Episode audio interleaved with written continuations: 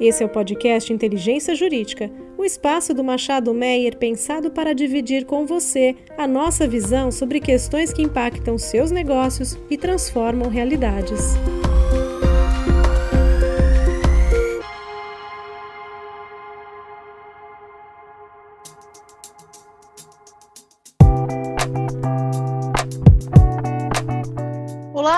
Todos, sejam bem-vindos a mais um episódio do nosso podcast sobre gerenciamento de crise e sua multidisciplinaridade. Eu sou Roberta Leonhar, sócia da área de meio ambiente aqui do Machado Meyer, e hoje eu tenho o prazer de conversar com a minha querida sócia Andréia Macei. Andréia é uma das sócias do departamento trabalhista aqui do Machado Meyer. Olá, Andréia. Olá, para mim é um prazer fazer parte desse podcast, conversar um pouquinho com você, Roberta, e com a nossa audiência sobre um tema que é tão relevante atual atual. Exatamente, Andréia, super importante, relevante e atual.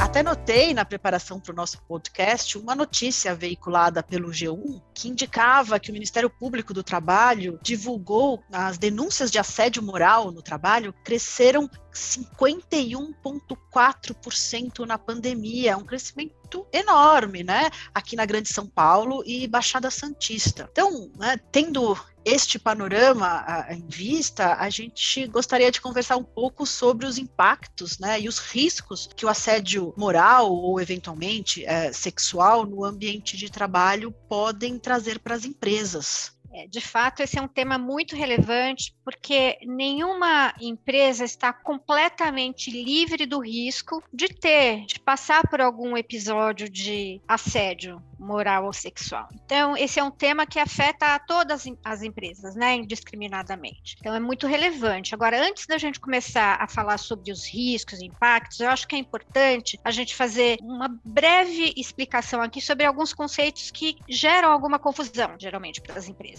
né? Então, o que é importante dizer? Que o assédio moral, ele é a exposição de pessoas a situações humilhantes e constrangedoras no ambiente de trabalho de forma repetitiva e prolongada tá? Então, uma conduta traz danos à dignidade, integridade moral do indivíduo e coloca esse indivíduo em risco da sua saúde, prejudica o meio ambiente de trabalho. Então, é, por exemplo, xingamentos de empregados na frente de outros, exigência de metas inatingíveis, a negação de folgas para determinados empregados quando todos os outros podem, apelidos jocosos, tudo aquilo que constrange o empregado no meio ambiente de trabalho de forma repetitiva, prolongada, é configurado como assédio moral. O assédio sexual, por sua vez, ele é o constrangimento, mas de conotação sexual no ambiente de trabalho, né? E via de regra, o agente, o ofensor, ele tem uma posição hierárquica superior à da vítima, ou de alguma forma ele pode influenciar o futuro profissional daquela vítima né? E é importante também a gente ter em mente que o assédio sexual, ele é crime, né? Ele está lá no Código Penal, no artigo 216A. Então, ele extrapola o âmbito trabalhista e ele envereda também pelos aspectos criminais, né? Agora falando um pouquinho sobre riscos, né, os impactos disso, que eu posso mencionar, os impactos diretos desse tipo de conduta, tanto do assédio moral quanto do assédio sexual, é a degradação do ambiente de trabalho, desmotivação dos empregados e em casos extremos, até aumento de incidência de transtornos psíquicos nos empregados, como depressão, transtornos de ansiedade, crises de pânico, pânico, que gera também como consequência o afastamento médico desses indivíduos. Então, além de, de ser absolutamente nocivo para o indivíduo, ele onera também as empresas. Além desses impactos diretos, há também, obviamente, as consequências legais desse tipo de conduta, né? Que são as reclamações trabalhistas, que podem ser movidas pelos próprios empregados contra seus empregadores, é, pedindo indenizações. Há também a possibilidade de denúncias por esses indivíduos feitas para o Ministério Público do Trabalho, que então tem o dever e a prerrogativa de investigar se aquelas condutas realmente existem na empresa empresa ou denúncias para o sindicato. Então, há uma série de consequências mesmo, né? Isso sem contar o grande risco de impacto e dano à reputação da empresa ou até mesmo da marca, impactos na né, dificuldades para atração e retenção de talentos, ou seja, esse tipo de conduta que afeta diretamente o ambiente de trabalho tem consequências de várias vertentes: legais, organizacionais, reputacionais, de imagem, enfim, não é uma situação desejável para nenhum indivíduo e para nenhuma empresa. Andréia, realmente, ainda mais numa época de pandemia, que a saúde mental de todos nós, né, da sociedade como um todo, está abalada, questões pontuais como essas, né, de assédio moral, assédio sexual, com certeza devem ainda exacerbar realmente eventuais transtornos mentais e de saúde mental, né? Realmente é muito preocupante. Agora, gostaria de entender também um pouquinho com a sua experiência, como é que esses, essas questões pontuais, né, é, que trazem esses impactos e esses riscos que você muito bem mencionou, como é que eles se transformam em crise? Qual que é o trigger? Vamos lá. Aqui, eu acho que é importante esclarecer que todo episódio de assédio, quer seja moral ou sexual no ambiente de trabalho, é uma crise por si só. E por que ela é uma crise, ainda que seja pontual? Porque ela demanda uma atuação imediata da empresa, quer seja para realizar apurações ou investigações internas, quer seja para conter os efeitos colaterais advindos do, do episódio. Então, não raras vezes é necessário afastar o suposto ofensor de suas atividades, até que todas as apurações sejam feitas. Então, isso impacta diretamente no fluxo de trabalho do setor. Então, via de regra, há um trabalho imenso do RH, muitas vezes do departamento jurídico e de algumas sérias da área administrativa, para contornar os aspectos negativos ao ambiente organizacional. Então, há dispêndio de tempo, de energia e de recursos para restabelecer a normalidade daquele setor. Ainda quando a gente considera que o episódio ou episódios partam, por exemplo, da alta gestão da companhia, a situação pode ser ainda mais difícil. Na medida em que essas pessoas geralmente são o cartão de visita da empresa, elas carregam a imagem da empresa e são pessoas chaves na administração. Então, num, num episódio severo, grave de assédio moral ou assédio sexual, por exemplo, o afastamento de uma pessoa da alta gestão das suas funções, ainda que esse afastamento seja temporário, poderá ser extremamente extremamente disruptivo para os negócios. Por outro lado, a sua permanência na posição enquanto alguma apuração é feita pode ser vista, interpretada como leniência da empresa a atitude daquela pessoa. Então, é uma situação bastante difícil para a empresa administrar de forma adequada. Há também uma outra questão que a gente tem que considerar e que pode gerar uma crise bastante grande: os episódios reiterados de assédio ou os episódios de assédio que não são devidamente tratados pela empresa, eles podem ser trigger para denúncias no Ministério Público do Trabalho ao sindicato. O sindicato pode promover greves em razão de episódios reiterados de assédio que não forem tratados pela empresa, porque o, o meio ambiente de trabalho é considerado uma questão de saúde e medicina do trabalho. Então, o empregado tem direito a saúde, a um ambiente de trabalho saudável, o empregador tem a obrigação legal de fornecer um ambiente saudável para o empregado. Então, episódios reiterados ou mal conduzidos, maltratados, eles podem gerar investigações pelo Ministério Público, até situações de greve do sindicato. Nessas situações, muitas vezes, a notícia com veiculação do nome da empresa nas páginas desses órgãos, tanto do Ministério Público quanto do sindicato. Há risco de que a imprensa seja alertada a respeito desses episódios, o que aí já gera é, outro tipo de repercussão para a empresa, afeta a reputação, e até que tudo seja esclarecido, o nome da empresa já ficou marcado, tá ali. Qualquer consulta que você faça na internet, você vai achar lá uma notícia. Olha, empresa tal tem episódios reiterados de assédio moral aos seus empregados. São notícias que depois é difícil, você não consegue mais remover da internet. Aquilo fica na memória, né? Então, são crises que podem ser geradas por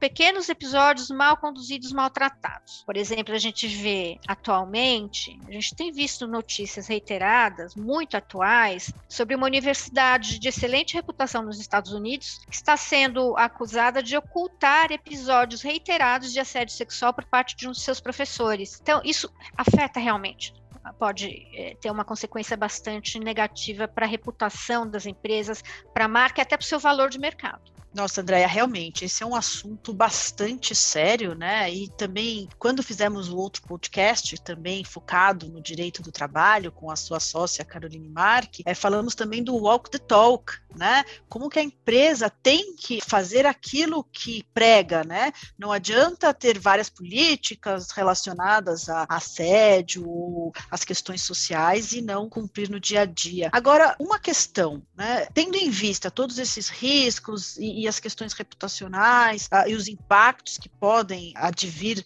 de uma crise relacionada a assédio, como que a empresa deve agir para contornar uma situação de crise ou ainda melhor, né, para evitar a crise? Essa é uma excelente pergunta e, e é algo que para o qual as empresas têm que estar preparadas realmente, né? Eu acho que a primeira recomendação e talvez uma das mais importantes seja a recusa da empresa no enfrentamento da questão não vai ajudar.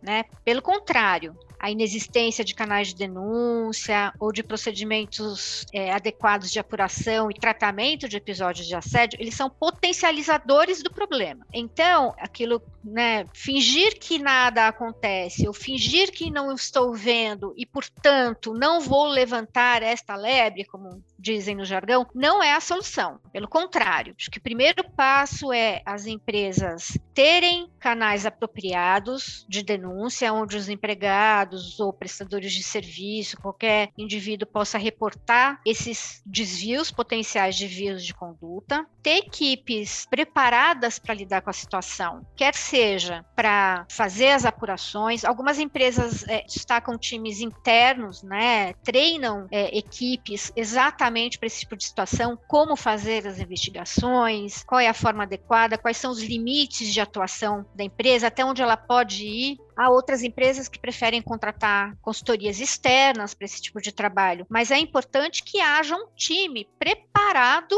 para lidar. Aconteceu, como é que eu vou tratar? Qual é a primeira coisa que eu tenho que fazer? Aciono esse time, vejo se é uma denúncia, uma situação que de fato seja passível de apuração ou investigação. A depender do que tenha ocorrido, afastar a vítima do ofensor para que sejam contidas qualquer repetições ou, ou, alegações de retaliação, eventualmente afastar o ofensor das suas atividades até que a, as questões sejam apuradas e uma coisa importantíssima, a confidencialidade desse procedimento todo. Porque na, na mesma medida em que a empresa tem a obrigação de investigar e fazer cessar qualquer tipo de conduta desse tipo, a empresa também tem a obrigação de proteger tanto a vítima, tanto quanto o potencial agressor.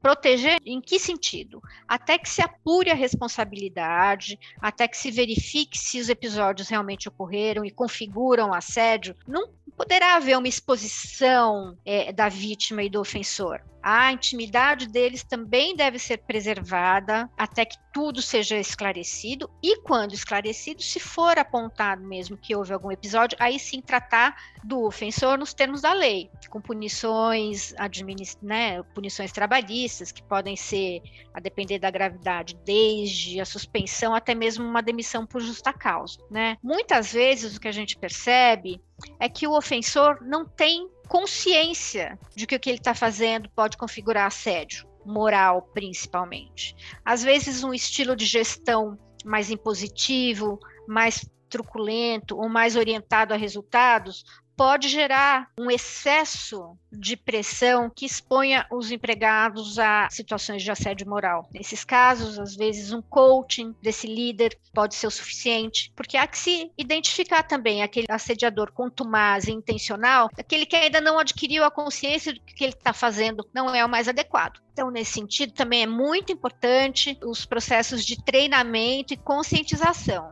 de lideranças e de empregados a respeito como agir, como ser um líder, como ser um subordinado, o que é assédio, o que pode, o que não pode, e tolerância zero para quando o assédio é identificado. Né? Então, o que é importante? Que a empresa tenha uma equipe preparada para atender essas emergências, como eu disse. A empresa é formada de pessoas. Então, nenhuma empresa, por melhor que sejam as suas práticas e políticas, está total e absolutamente livre de ter algum episódio, ainda que isolado, de assédio entre seus colaboradores. Então, é importante que ela esteja preparada para receber as denúncias e para agir quando essas denúncias existem. Então, eu acho que é principalmente isso. Agora, quando a crise é exacerbada, né, vai para a mídia ou vai para o sindicato, aí são outros tipos de, de condutas que têm que ser adotadas, muitas vezes até judiciais para contenção de abusos que podem existir. Né? Enfim, é, não é uma situação desejável. Então, a prevenção é sempre melhor do que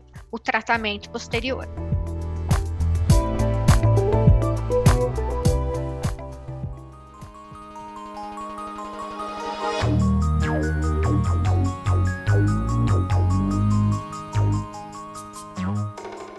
Andréia, muito importantes essas suas informações e também, em certo ponto, recomendações para uma boa gestão empresarial. Né? Estou gostando muito de aprender com você hoje. E para finalizarmos, haveria mais alguma dificuldade que possa ser criada em decorrência de episódios maltratados de assédio?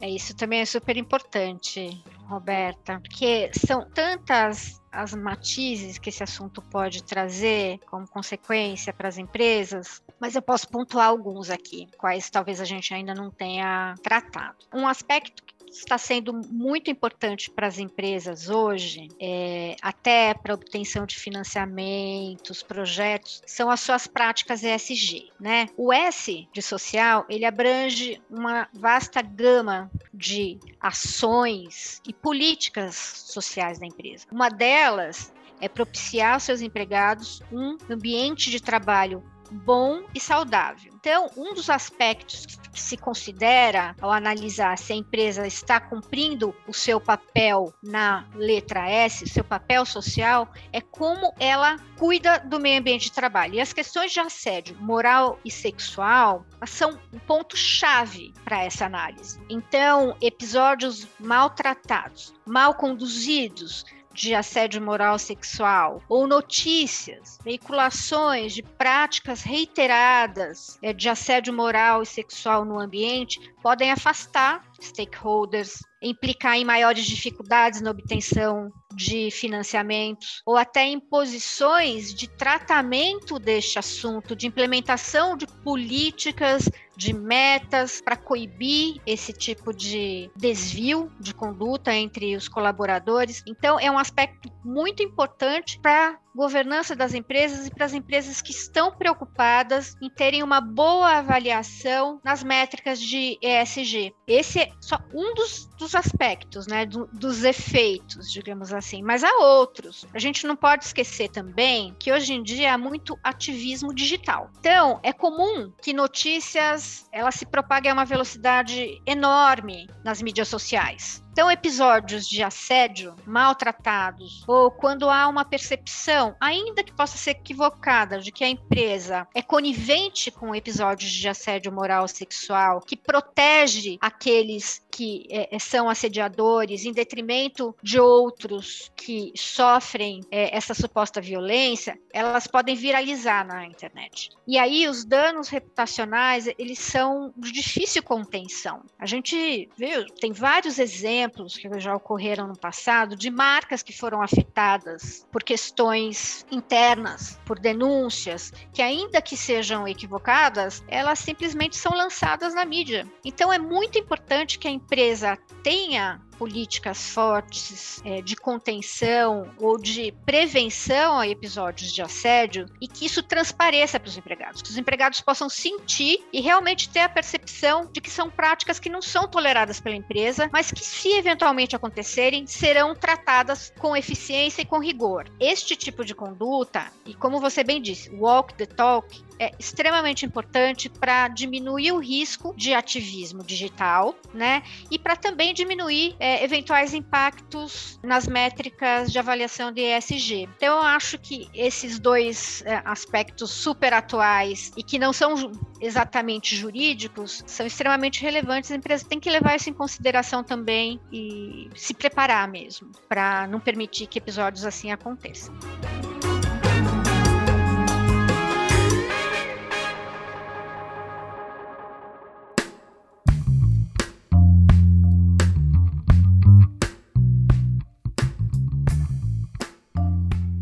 Andréia, gostei muito de você trazer a pauta ISD aqui para o nosso podcast. Eu tenho mencionado em quase todos os episódios, mas é muito melhor quando o nosso convidado traz com propriedade agora no S, né, do Environmental, Social and Governance. Andréia, muito obrigada pela sua participação. Tenho certeza que foi muito interessante para os nossos ouvintes. Espero poder conversar com você também em outra ocasião. Para mim foi um prazer estar aqui, falar sobre esse assunto, que, como a gente já disse, é um assunto muito atual e pertinente a todas as empresas. Agradeço aos ouvintes que tiveram aqui conosco. Fico à disposição de vocês. Espero rever vocês em outros episódios do nosso podcast.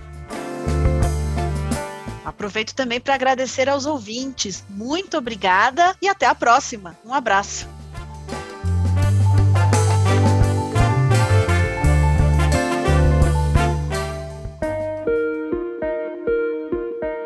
Você ouviu o podcast Inteligência Jurídica, o espaço de encontro para dividirmos com você a nossa visão sobre as questões que impactam os seus negócios.